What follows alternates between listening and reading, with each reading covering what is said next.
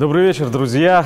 Как обычно, в четверг Агитпроп по-живому вас приветствует. Все происходило в этой студии, чего только в этой студии не происходило. Не было лишь одного, по-моему, нас еще не пели, и сегодня как раз у нас появляется повод для того, чтобы это упущение исправить. В гостях у нас Тимур Хидиров, автор исполнитель собственных песен. Тимур, добрый вечер.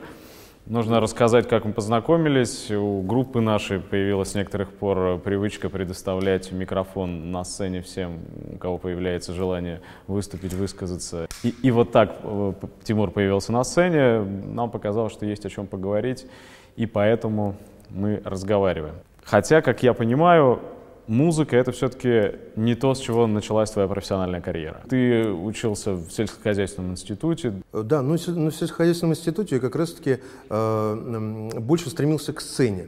Э, я заметил, что вот во всех вузах Волгограда, а есть Волгограда, э, в ПЕДе, в политехе, в медицинском, отношение к сцене, ну, не такое, как в сельскохозяйственном институте. Я, конечно, очень утрирую, но между тем, вот когда там э, на различных вечерах, ну, либо концертах, э, ребята давали концерты, ну, как-то там, может быть, я заметил в силу своего воображения э, то, что это как, ну, ну, сцена и сцена.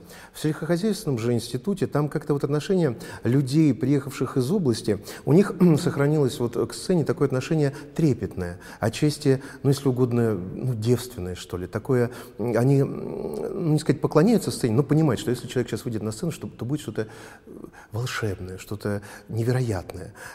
И как вот ни странно, но меня это в конце концов примирило с тем, что я обучаюсь э, там, где мне совершенно не рекомендательно было бы, потому что я э, такой вот в душе гуманитарий, художник и музыкант. Но, тем не менее, первоначально предполагалось, что ты по окончании вуза станешь мелиоратором и в Волгоградской области будешь развивать Э, мелиорацию, на орошение почв, да, и прочее. А как там обстоит дело с мелиорацией, с орошением почв? По-моему, чудовищно, да. По-моему, ничего не выпускается, ни, ничто не делается.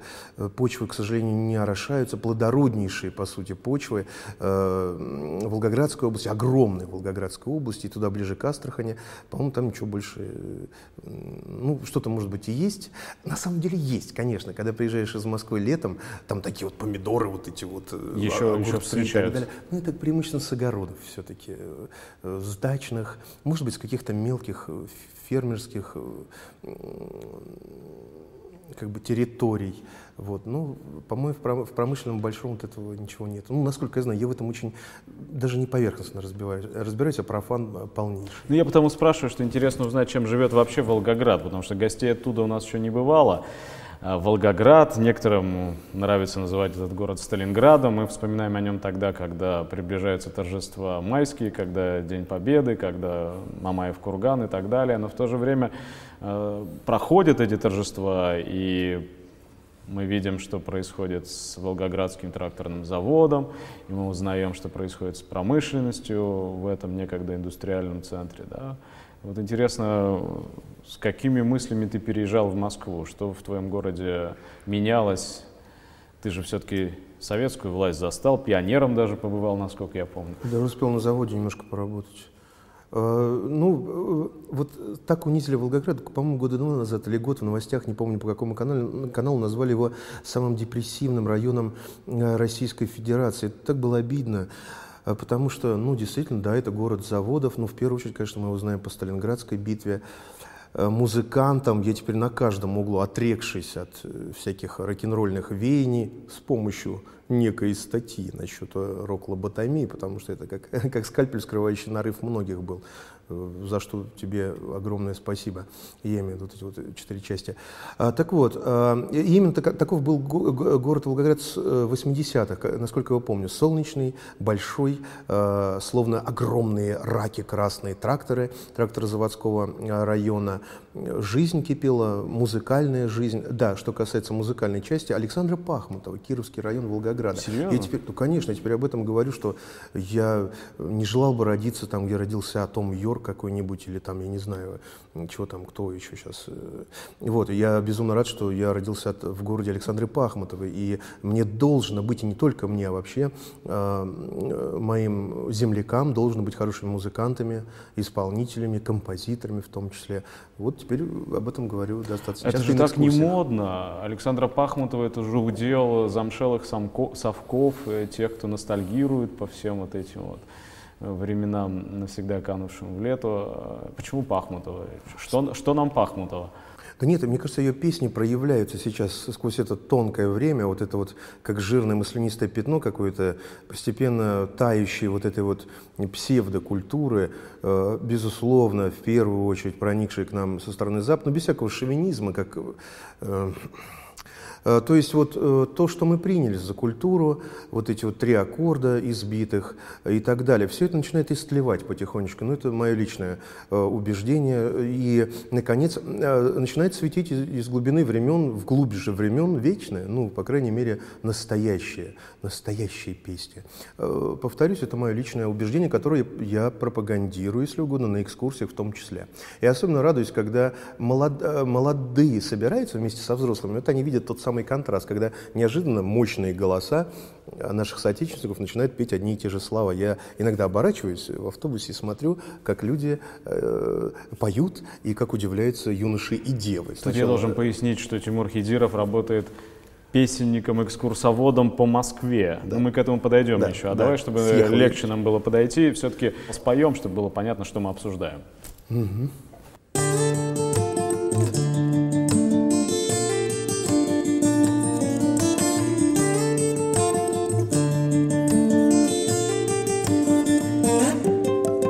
Нас не видно и не слышно, мы молчим, почти не дышим. Нам в своей щели удобно кушать, спать, шуршать. Ты не спрашивай, зачем мы, отчего не мы и слепы, почему боимся света самому познать. Мы играем понарошку в чехарду и в мышки-кошки, иногда почти как те, кто выше, больше нас. Мы живем под их ногами, под паркетом, под полами, Лишь в ночи, чтоб великанам не попасть на глаз. Не поем и не мечтаем, не танцуем, не читаем, собираем крошки с пола, чтоб существовать. Эти крохи нам оставил великан, его мы славим. Тихо ждем, когда обедать сядет он опять. Кто-то говорит из наших было по-другому раньше. С великанами мы были роста одного. Стол обеденный был общим, мы за ним сидели тоже. Тех, кто верит в эти сказки, мало есть кого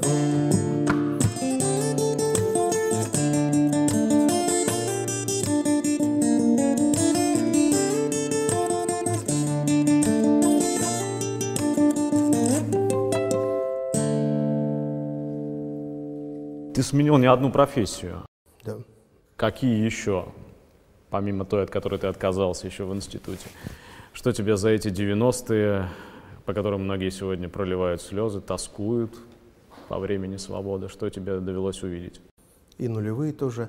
Э, Ну, как обычно, вот весь, так сказать, рокерский набор, так называемый, э, грузчик, охранник, помощник печатника, э, ну, третий печатник, так называемый. Э, Ну, в общем-то, вот так вот менялось. Самое, наверное, интересное было, это я год проработал начальником э, э, теплового участка, начальником, так как же это правильно сформулировать, там, отопительного участка. Ну, то есть мы следили за трубами, за отоплением, за котельными и так далее. Я работал там мастером. Устроили меня туда по знакомству, и в моем распоряжении как бы было 8 слесарей и 2, и 2 сварщика.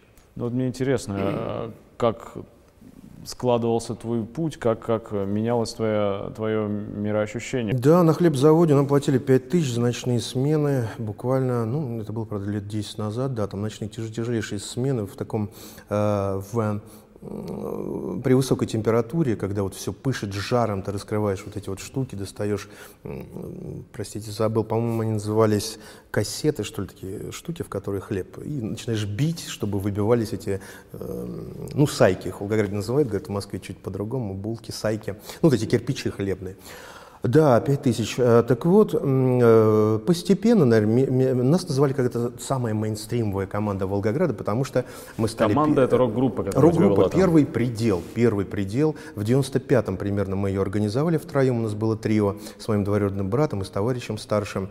Э, играли мы песни, свои сразу стали играть. Эм, но потом, понятно, перешли на английский, когда мне товарищ Лев Яблочкин познакомил с группой Битлис, наконец Дорсон и так далее. Ну и покатилось все. А, вот. Эм, красоту же нашей песни, я не скажу прям ровно момент, когда это произошло, но однажды все-таки произошло когда-то ну, понял, что вот э, когда начинают музыканты говорить о своих вкусах, да, пристрастиях и так далее, что повлияло особенно на их творчество, начинают говорить, вот я слушал там Битлз, вот я там слушал Дорс, что-то еще, там Лед Зеппелин, но правда ли это, дорогой друг? Э, эти ли команды ты слушал? Давай вспомним, что ты слушал на самом деле. И тут вспоминается саундтреки к советским фильмам «Спокойной ночи, малыши», а это же джазовая композиция, по сути. Я недавно такой сделал, э, что-то типа демотиватора ВКонтакте. То есть у нас проникала отличная музыка еще до того, как мы стали якобы слушать музыку, да, то есть э, какие-то команды именитые. Нет, на самом деле мы давно и хорошо музыкально воспитаны. Послушайте саундтрек к Петрову и Васечкину, ведь это, это кладезь. А, э, ну, чего стоит, понятное дело, а, бременские музыканты. Ночь пройдет, наступит утро ясное, Знаю, счастье нас с тобой ждет. Ночь пройдет, пройдет, пора ненастное солнце взойдет.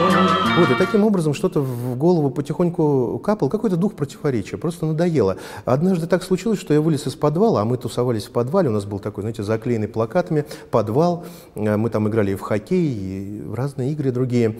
И как-то шел я за портвейном в очередной раз, и в голове у меня играла песня, только что звучавшая в магнитофоне, группы Чиш, Чигракова. Мы уходили в подвал, и песня там О, да, да, «Любовь». Да. Мы и... выходили наружу, а у них да, опять да, посылали парламентеров, да, а да, у них да, 1 да. я иду, думаю, так, стоп, ну сейчас же 90-е, ни, ни, никого уже не цепляет. Вот прям ударила серьезно такая мысль. Вот она свалилась на меня. Я подумал, нет, здесь есть какая-то фальш, э, здесь есть какая-то неправда. Мы играем в другую, мы играем в плохую игру.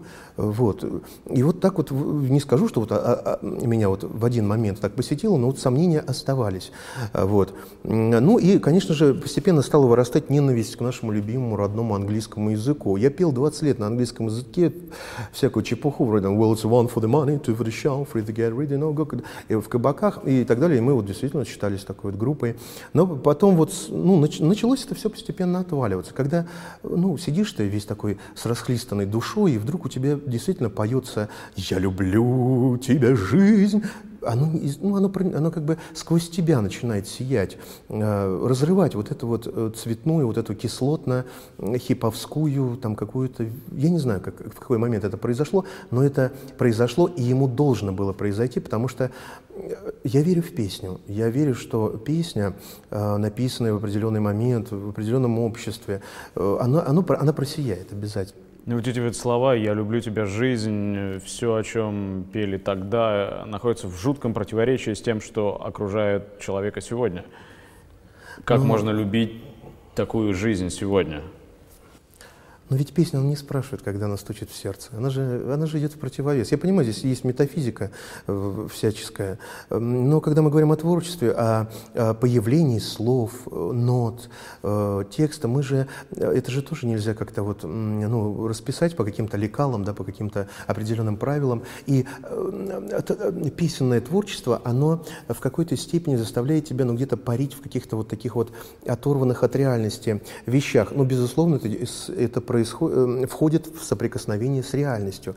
И вопреки этой реальности, может быть, даже больше вырастают какие-то образы э, сверхфантастические. Я это понимаю, сложно для меня звучит. Я узнаю, что если читаешь ребенку сказку о мальчишеке Бальчише сегодня, то совершенно непонятно ему, почему Как? За вот? что? За что? Во имя чего? Да, вот перелезают, или Тимур и его команда, перелезают пионеры через ограду и воруют яблоки, они же покушаются на чужую собственность. То есть настолько разные условия существования человека, что и культура, та великая культура, которая нами унаследована, она как будто бы лишняя оказывается сегодня, она не вписывается ну, ну, ни во что. Надо объяснять, надо объяснять. Нам, нам, нам и осталось что? Только объяснить. Нам осталось только вот помахать флажком, э, так вот уже без надежды на победу, но хотя бы прокричать, хотя бы прокричать о том, что э, когда-то, ну, когда-то был, было будущее у планеты. Ну, я очень настроен, конечно, в этом плане трагично пессимистически, вот, но считаю, что это нужно делать. А как? Не знаю. Вот мы проезжаем, когда на автобусах, на автобусе на Воробьев город, да, заезжаем на улицу Косыгина, там стоит вот памятник Мальчишуке Бальчишу, я всегда вот указываю, посмотрите, друзья мои, вот э, памятник Мальчишуке Бальчишу, он не выдал той самой тайны, э, Красная армия больше не придет на помощь. Иногда на концертах заканчиваю песню, вот как раз-таки бьют свинцовые ливни, что не придут. Э, хочется погрузить человека в ужас, если честно. Э, как вот э, тогда вот и ты цитировал, и я вот к этой фразе Ленина, то, что только осознав всю глубину э, падения, вот этой чудовищности сегодняшнего момента, можно от чего-то отталкиваться. Вот и стремлюсь, наверное, не всегда, конечно, не всегда, ну а то бы люди так бы не ходили на экскурсии, а слава богу ходят и благодарят. Вот сегодня такая смс пышная, спасибо и так далее. Вот, я серьезно. Это ну не... давай расскажем да. все-таки про экскурсии, чтобы не интриговать. Что за экскурсии, как появилась идея и о чем ты поешь и рассказываешь на этих экскурсиях? Я приехал в Москву, точнее в Зеленоград, по предложению Ивана Суницкого. Мы с ним познакомились э, во время очередного моего, э, очередной попытки переехать в Москву. И вот я приехал в Зеленоград, мы стали с ребятами писать альбом, назвали его первым, хотя он был не первым, у меня уже был шестой. А, вот. И, а нужно было на что-то кушать, а мы жили на кухне у журналиста Владимира Владимировича Мартынова, такой мужчина серьезный, здорово поющий песни советские. А, вот. Мы жили у него на кухне, и Настя стала, моя супруга, стала искать в газете, ну, куда-то надо пойти работать, а то, ну, надо что-то кушать, где-то жить и так далее. И вот мы наткнулись на объявление, ищутся экскурсоводы, и хорошо бы, если бы они умели петь. И вот мы поехали, поговорили, и вот мы устроились совершенно так вот по объявлениям. Устроились, а идея состоит в чем? Человека проводят по достопримечательным местам столицы, и одновременно, да, это, наверное, какой-то да, смысл в себе а несет. Тут, и тут есть тематические экскурсии. Есть, например, Москва кинематографическая. Соответственно, показывают э, в Москве места, где снимались те или иные фильмы, ну и песня какая-нибудь из этого ли кинофильма, либо близкая там, ну, к этому месту, объясняющая характер, да, место и, и так далее. Э, либо, например, Москва Высоцкого завтра вот я буду вести. Э, иногда мы в паре ведем с Вячеславом Тереховым. Завтра меня просили, вот я один веду, вот Москва Высоцкого. Я буду показывать, где Высоцкий родился, э, где он жил, где играл, э, последнее место жительства и сопровождать все это песнями. Причем не только песнями Высоцкого, но и песнями эпохи, песни в исполнении когда-то Валерия Бадзинского, Иосифа Кобзона, там, Петра Лещенко, чью манеру однажды э, в начале пути пытался скопировать Высоцкий, ну, отчасти, ну и так далее, и так далее. Вот, вот такие вот песни. Э, есть детские экскурсии, тоже поющие, там поем песенки из мультиков. А теплоходные экскурсии, они предполагают э, больше песни, ну, может быть, о воде. Ну, я специализируюсь, наверное, как и все, э, на советских песнях. Может быть, так я к ним и пришел. Посредством вот проведения экскурсий ты почувствовал их силу, этих песен, и, соответственно, их влияние на людей вот эти вот зажигающиеся глаза, ну, пусть ностальгирующие, да, преимущественно, но все-таки э, люди готовы, готовы петь. То есть советская песня жива? Еще бы. Она действительно живее всех живых. Часто бывает, как вот какой-нибудь человек э, начинает э, петь какой-нибудь рок, и, кстати, на это я даже из одной компании ушел, экскурсов... Э, экскур эм, специализирующийся на экскурсиях, потому что вот захотели делать рок, а я уже все, я уже понял, что... То есть рокер закрыл это для себя? Да. Ты больше не рокер? Я больше не рокер и давно. Отрекаюсь, и, и спасибо. сказал Тимур, так да. получается? Да, и в том числе благодаря твоей статье. Вот, Ну, это я уже понял, но да, все-таки отрекаешься. она как вскрыл. Да, конечно, конечно, это все Интересно. вред, а что это? вредный это, это вот детский зараза, сад. да? Вот, вот ты сегодняшний э, рок, там, наше радио включаешь, что не, Не вдох- включаю его, не, не вдохновляет совсем? Нет, это Вообще уже- ничего, ни одного имени? нет? Ничего, ничего. Мы Борис даже- Гребенщиков, нет? Мы, мы с супругой э, немножко спорим. Она очень любит Гребенщикова, и я когда-то тоже очень любил Гребенщикова. Мне даже где-то передалась эта манера, потому что много лет слышал. Я даже такой маленький фильетон написал у себя на стене ВКонтакте, где вот там э, работал э, здесь вот э, в типографии, и всем сувал Гребенщиков. Задолбал всех этим Гребенщиковым. Потом понял, что действительно ст- слушать его ну, не стоит, так вот, как сказать, как с, с энтомологической точки зрения, то есть как вот рассматривать, есть и так далее. Да, действительно, это все Вообще у меня изменился. Я много лет, я же работал у Шевчука на студии, на 4 Советская, 35 дом, там трехэтажная студия. Случайно туда попал, брать, шел по Питеру, без денег, без ничего. Смотрю, человек сидит, а, он говорит, ну мы с ним поговорили, выкрыли по сигарете, вот, а оказалось, что он работает охранником-администратором на студии ДДТ.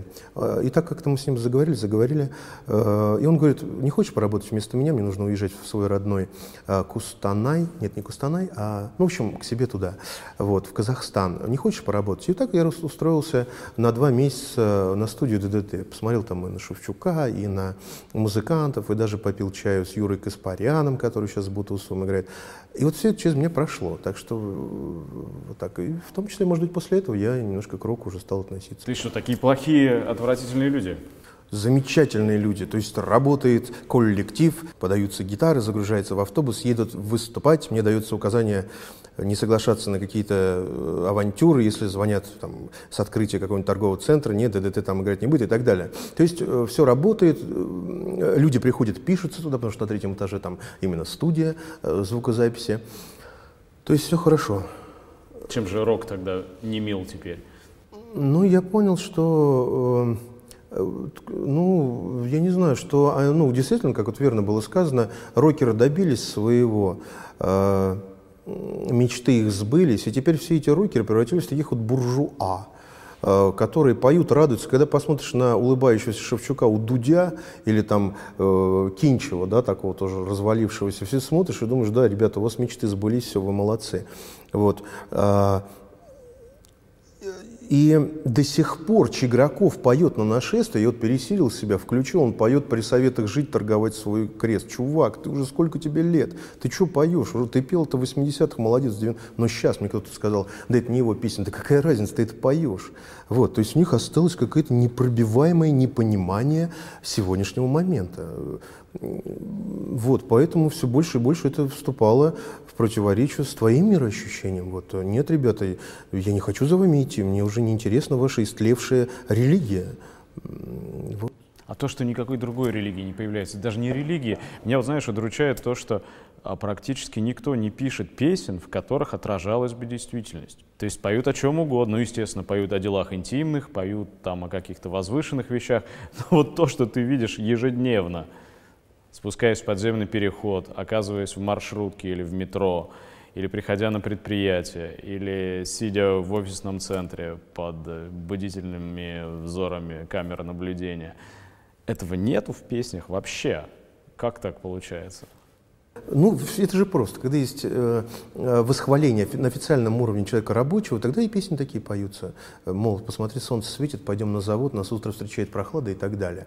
А сегодня прохладой офис, ну, встретит искусственный, конечно же.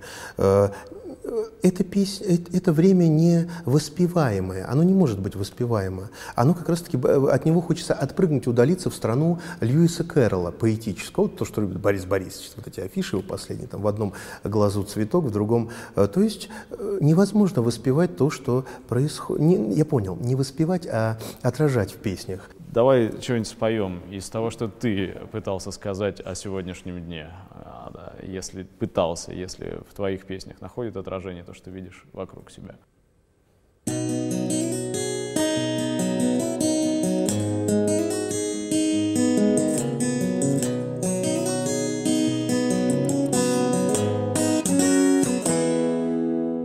Двери в небо залит светом твой мой чей-то дом. Пассажиры новой жизни, каждый не вдвоем. Мы не знаем цвета знамени и ратных слов. Но любой за маму умереть готов. Пора, пора, прочь со двора. Пора, пора, наломай дрова. Себя, с меня путь серебра на отливание кулаков добра.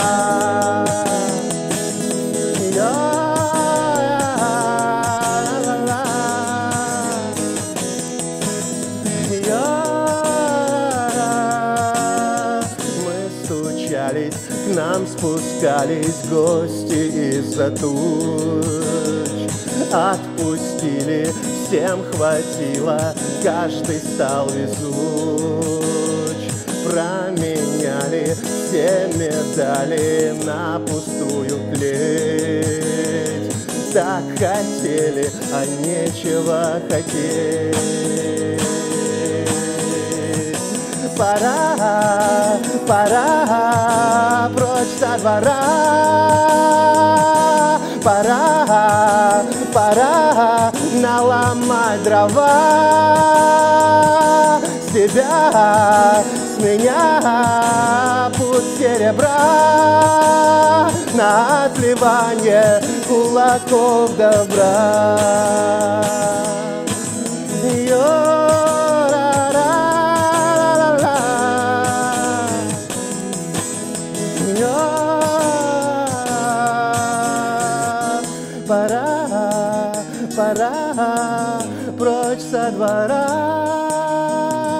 Пора, пора наломать дрова. Себя, с меня путь серебра на отливание кулаков добра. Ты вообще не следишь за тем, что в современной музыке происходит? Она, она целиком противная и отвратительная. Есть же еще такое мощное явление, как хип-хоп, рэп, э, есть монеточка, в конце концов. Ну, рэп, он, я думаю, уйдет. Я часто на экскурсиях, особенно когда вижу молодых, я начинаю немножко э, иронизировать, шутить даже. Говорю, вот есть стиль музыки реп, от русского слова репа произошло. Ну, они смеются, возмущаются. Вот много слов э, песни нельзя запретить быть песней. Я уже тут про форму, скажем так. Много слов, э, вот, и много слов, то есть нет мелодики, э, поэтому я убежден, что э, это опять уйдет в очередной раз. Это сейчас как бы, ну, Э, поднято на щит, да, как вот, э, музыка протеста и так далее, но э, убежден, что ну, в исторической перспективе это будет этому определена недолгая жизнь. Почему? Поэтому, почему? Смотря... Почему? Мне кажется, все примитивизируется, все переходит к простому речитативу, а, к обычной матершине. Ну, это же естественно. Ну, значит, я, значит, не безобразно. Ну, с этой точки зрения, я убежденный такой вот неприбиваемый человек. Мне удивлял всегда рэп, много слов ни о чем. Ведь они же выбирают темы такие. Но сейчас, конечно, рэп приобрел такие социальные черты. А вообще вот э, по сути, рэп это вот как у нас в подворотне, куда мы пойдем, в какой клуб и так далее, где мы возьмем травы подешевле, э, сколько мы забьем и так далее. Вот, вот по сути, как можно столько слов наговорить ни о чем? Вот поэтому рэп всегда вызывал... Не, вот в начале 90-х другое, другая мысль другая мысль в начале 90-х в голове крутилась, что если когда-нибудь случится такой сбой в системе энергоснабжения, что нечем будет запитать все эти порталы, приборы, да, то человек останется один на один с э, гитарой обыкновенной с балалайкой, может с, с аккордеоном, с гармонией, с гармоникой, больше ни с чем. Если умеешь, ну тогда музыка выживет, а кто, а кто не умеет, ну значит все, все эти жанры должны отмереть. Совершенно согласен. Тоже э, про электричество, я вот тоже в, в, в саду Эрмитаж говорю, там есть памятник первому фонарю в Москве, ну символичный памятник, и вот я говорю, друзья мои, давайте посмотрим первое электричество. Да, здравствует электричество, вы сейчас придете домой, включите лампочки, Кого нужно благодарить? Полезьте в холодильник, все ставят. И кто-то, обязательно один кто-нибудь говорит Владимир Ильича Ленина. Вот. То есть пока и еще есть Гульнарова. хотя бы кто-то, Конечно, кто это да. Говорит. И особенно радостно вот эта вот передача взрослых, когда есть и взрослые, и дети с мрачными лицами, ничего не желающими. Но опять-таки, повторюсь, песня их все-таки оживляет. И это огромный пример, когда люди поют, вот это вот Э, ощущение себя причастности, э, себя частью большого. Об этом даже э, Уэллс писал где-то. Я никак не отрою этот статус, чтобы ее выставить ВКонтакте. Нет высшего счастья, чем чувствовать себя частью чего-то огромного. Это действительно большое счастье мы со своими эгами э, часто эту мысль как-то ну, не вбираем что ли, в себя. А ведь это действительно, это выше, может быть, этого и нет ничего, по крайней мере, вот в обществе, там, где мы живем. А может, это наоборот, человек хочется раствориться в тоталитарной системе, переложить ответственность на государство, А-а-а. стать иждивенцем, чтобы за тебя решались все вопросы. А потому что в Советском Союзе ты бы не прыгал с гитарой, и не пьянствовал бы в подворотне, и, и не пел бы там, как Чеграков, про выход из подвала на, на улицу, и не раскрылся да, бы ты как творческая личность при Советском мысль Союзе. хорошая. Я часто думаю, последние года два э, стал бы я таким же 80-м, ну, если был уже полувозрелым да, юношей, наподобие Гребенщикова или Цоя, стал бы я вот таким вот рокером, думаю, стал бы. Вопрос в другом. Смог бы я в 90-е, когда э, уничтожился, э, уничтожился Советский Союз, сказать, ребята, я был неправ, и отказаться от этого. Ну, я прошу прощения, что на себя опять перевел. Ну, а что касается, э, да, подавлялось, но мне кажется, что если бы продолжал, продолжали во главе партии стоять люди действительно компетентные, которые словно старшие, ну вот это хороший пример, вот у Тубуса был этот разбор, что творческому человеку, вот он в заключении разбора фильма «Коммунист», он говорил, что творческому человеку всегда указывали, друг мой, а кому ты несешь, а зачем ты это поешь? И э, не созревший творческий человек, он начинал ерепенить, это я такой, это мир такой. И только с годами ты приходишь, что действительно вот эта песня будет полезна сварщику Васе, а вот это вот плотнику Пете и так То далее. Есть у художника появляется чувство социальной да. ответственности перед теми, да. на кого он вещает. А ты вот сколько альбомов записал? Э, в Волгограде 5, не считая... Не, я еще на кассете записывал 90-е, поэтому... Ну, ну, короче говоря, еще не стыдно там за то, что записывал тогда без чувства ответственности, ведь оно же тогда же еще отсутствовало. За некоторые песни, да. Некоторые там есть призыв к смерти, вот этот депрессивный, радость, то, что вот нам задвигают тоже различные депрессивные группы. И я больше их не исполняю, а если они где-то звучат, я обязательно говорю, что вот это было написано, да, по молодости и э, по незнанию. Да, конечно, это... Я даже рад, если честно, что я не стал никаким вот... Не... У меня были возможности... А, однажды просто у нас в Волгограде есть артисты, поп-артисты, которые, ну, в Москве стали знаменитыми. Не буду называть имен. Вот один из таких ребят с нашего там соседнего двора мне как-то... А их раскручивал очень серьезный продюсер. Там потом история. Ну, в общем, неважно. И мне э, как бы дали мои песни какому-то известному человеку, и он позвонил, сказал, так, друг, ну, он сразу заговорил как командир, а я же там такой полупанк, там, слова не скажи. Он говорит, в общем, группа у вас будет называться Тимурова команда. Я там закричал, нет, никогда. Ну, и он спокойно положил трубку. Теперь я понимаю, что это хороший продюсерский ход, очень здоровский. Но тогда бы я э, выставил э, имя э, Тимура, литературного, да, Гайдаровского, и его произведение в смешном виде. Хорошо, что я отказался. Так вот, а к тому, что ты не попал вот в этот вот круговорот, вот этой вот душной, на самом деле чудовищной, вот этого винегрета, коммерческой рок-ли-музыки, поп-музыки. Ведь это на самом деле никакая не радость. Это опять опять-таки, понимаешь, с возрастом. Вот. То, что э, я к чему? Что хорошо, что некоторые песни никто не услышал. Теперь я это понимаю, потому что там были призывы действительно как к чему-то не агрессивные. Но... А теперь, получается, хочется спеть для рабочего Васи, а востребованности в таких песнях нет, потому что ты музыкант всего лишь вещь, всего лишь товар, который также продается. Я, по крайней мере, это очень отчетливо сейчас ощущаю, соприкасаясь немного с этим миром, я вижу, что это на самом деле производственный конвейер. Да, никого, коммерческая музыка. Никого ничего не интересует, кроме коммерческой отдачи и все.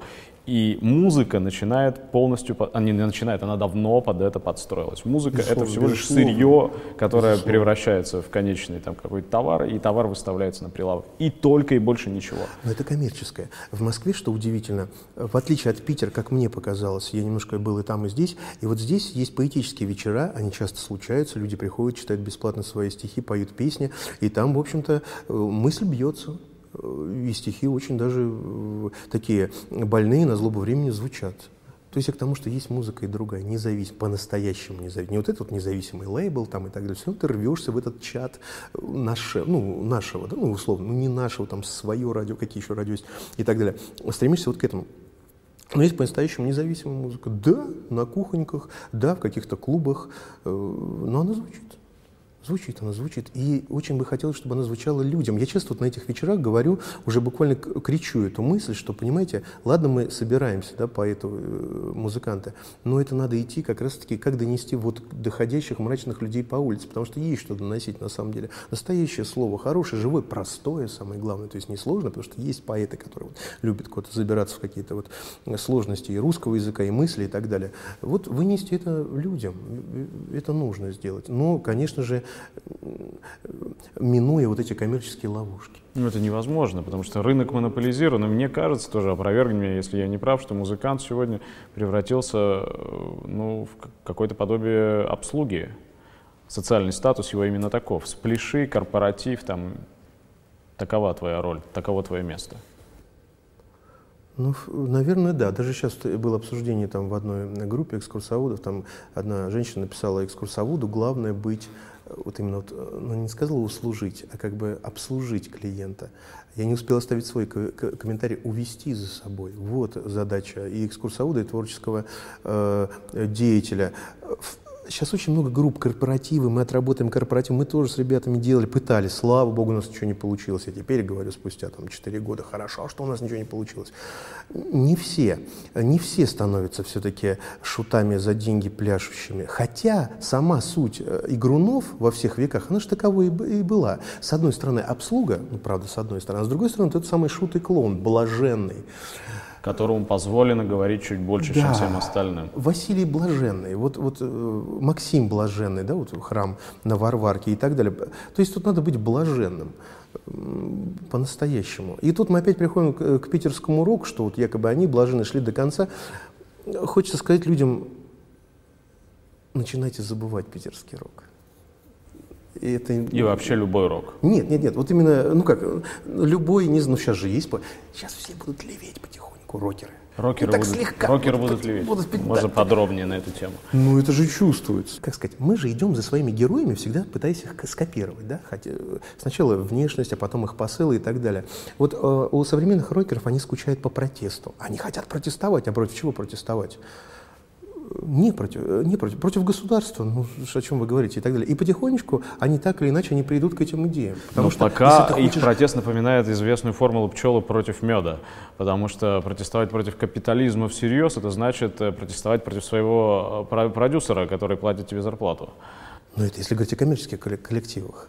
А я уверен, что будет некоммерческая волна обязательно. Да, она уже и есть. Люди, а что такие музыканты, дядьки там 30 и так далее, он сидит уже, ничего не получилось, ты не стал там звездой и так далее. Ему остается быть искренним, ему остается петь э, как вот э, блаженному, то есть в никуда, в стену, но появятся такие слова, которые, э, как сказать, оправдают его вот это пение в никуда. Ведь искреннее творчество – это пение в никуда, в ящик. О чем считаешь сегодня нужно петь? Что ты пытаешься донести до своих слушателей, до тех, кто с тобой в одном автобусе путешествует по Москве? В автобусе я пою советские песни. Кроме я... этого. Просят иногда свои, но я не могу переключиться с чужих на свои, мне очень сложно. Иногда пою. Свои же песни я, наоборот, стараюсь э, петь о любви. Вот как раз-таки о том, что презрительно называл Шевчук там «я тебя люблю, ты, тебя, ты, тебя, я, я, ты меня любишь, я тебя не люблю». И считаю, что эта тема вечная.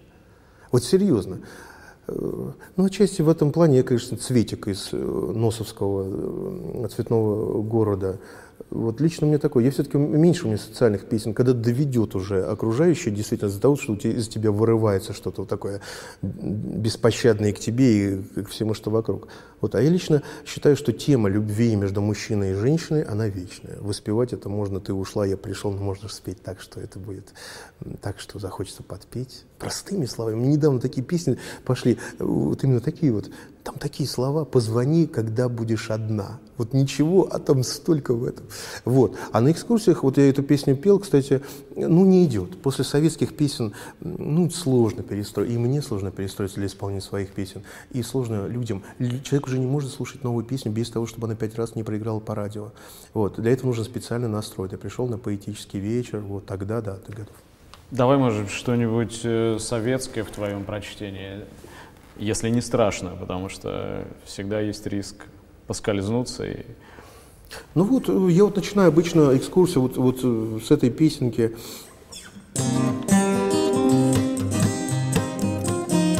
Ну, это больше развлекательного характера. Когда простым и нежным взором ласкаешь ты меня, мой друг, необычайным цветным узором. Земля и небо вспыхивают вдруг. Веселье час и боль разлуки Готов делить с тобой всегда. Давай пожмем друг другу руки И в дальний путь на долгие года. Мы так близки что слов не нужно, чтоб повторять друг другу вновь, что это нежность и наша дружба сильнее страсти больше, чем любовь. Веселье час придет к нам снова, вернешься ты, и вот тогда, тогда дадим друг другу слово, что будем вместе раз и навсегда. Веселье час и боль разлуки готов делить с тобой всегда. Давай пожмем друг другу руки и в дальний путь на долгие года. Давай пожмем друг другу руки и в дальний путь на долгие года. Тебе доводится это обсуждать с кем-то, кто говорит тебе, старик, трава была зеленее, ты просто стареешь. Вот именно так нет, хотя это, естественно, да, как бы, ну, предполагается, да, в таком споре, конечно, все раньше все было, э, но мы сейчас живем в уникальный момент, когда действительно по-настоящему в прошлом трава была зеленее, минуя вот это вот э, такое вот ироничное понимание, ощущение человека минувшего. Что пройдет, то будет мило, как писал Александр Сергеевич Пушкин. Оно всегда так. Но в данном случае это как раз-таки великое исключение. Действительно, трава была там зеленее, и по-другому нельзя подумать. Там было будущее, которое, безусловно, наступит, но уже...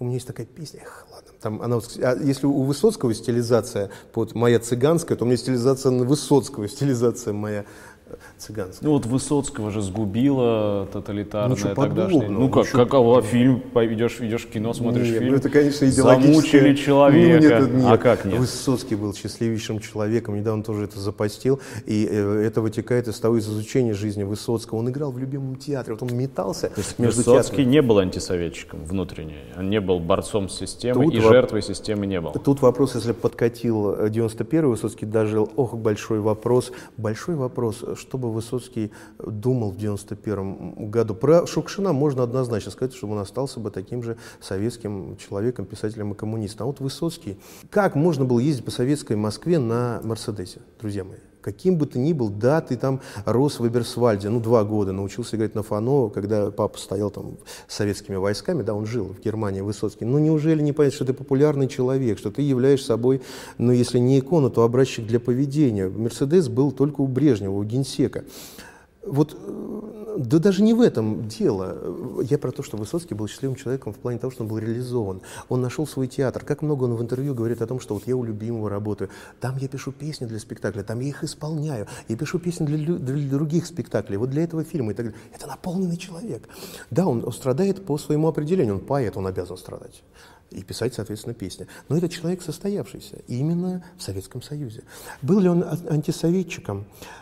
Тут вопрос какой? Антисоветчик ли в силу того, чтобы совок это дрянь, либо ты антисоветчик от того, что ты понял, что что-то идет не так после э, доклада Хрущева. Вот в чем дело. Я пытаюсь оправдать вот тех ярых антисоветчиков. Ребят, ну значит, ты был против Советского Союза, который уже не являлся, по сути, таковым после, ну, даже не после смерти Сталина, а после 1956 года, да, когда Хрущев зачитал свой доклад. Разве это не пример того, как от духоты, от диктата тоталитарного гибнет творческая личность. Ни в коем случае, никогда, ни в коем случае. Высоцкий был алкоголиком, это страшнейшая болезнь, это тяжелейшее заболевание.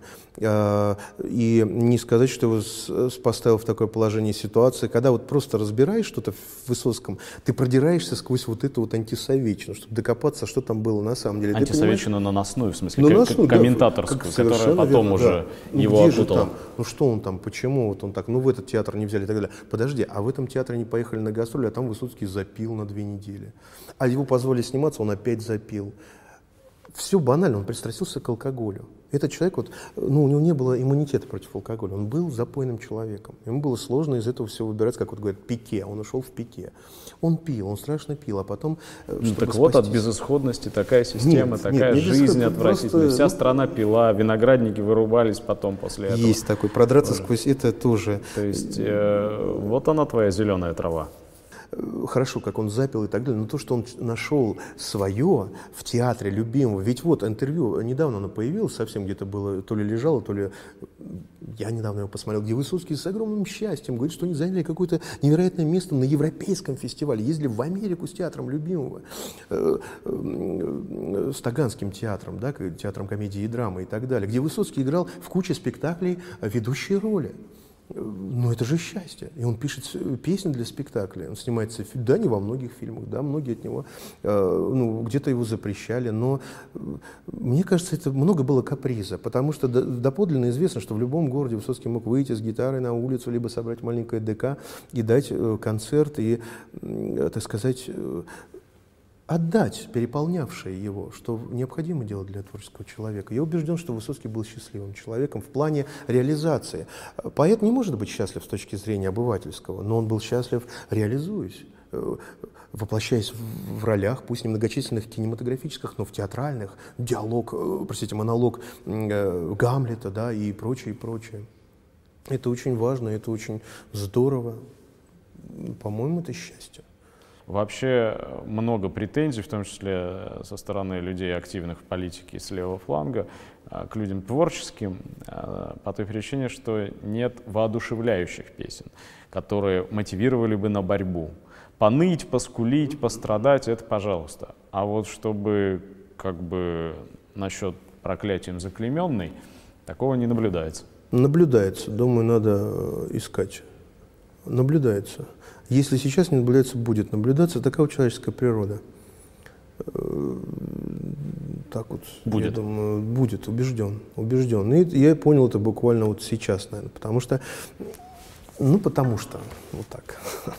Хорошо. Даже вот у меня сейчас раз и изобрелась песня, вспомнилась, которая, ну, относительно положительная. Да, ну давай на ней, на ней тогда и закончим. А огромное вот, тебе спасибо за Спасибо то, за приглашение, пришел. огромное за репост моего поста. Вот я, я вот стал знаменитым спустя 25 лет начала творчества. Да, ну да, просмотры. Да, это все. И этим разве а как?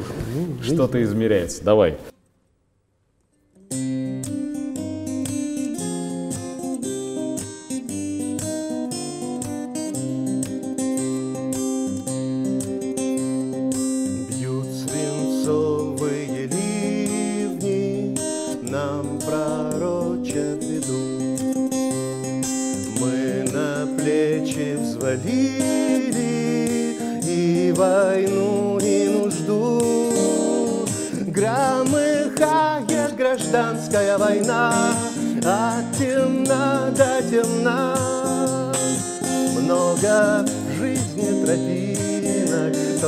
правда одна.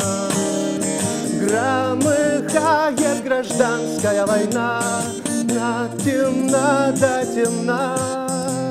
Много в жизни тропинок, только правда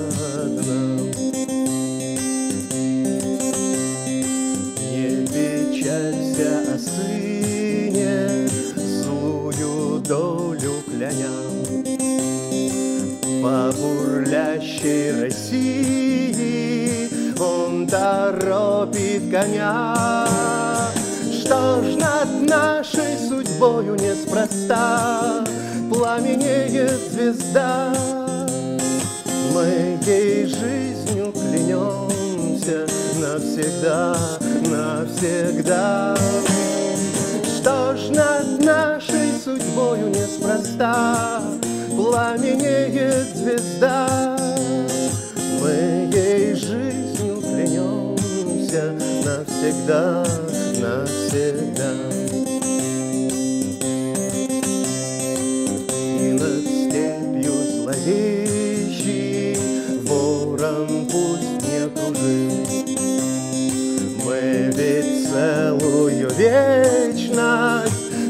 Собираемся жить.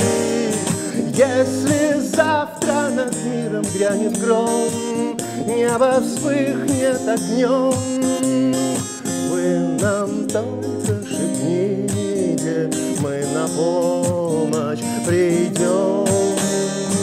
Если завтра над миром грянет гром, Небо вспыхнет огнем,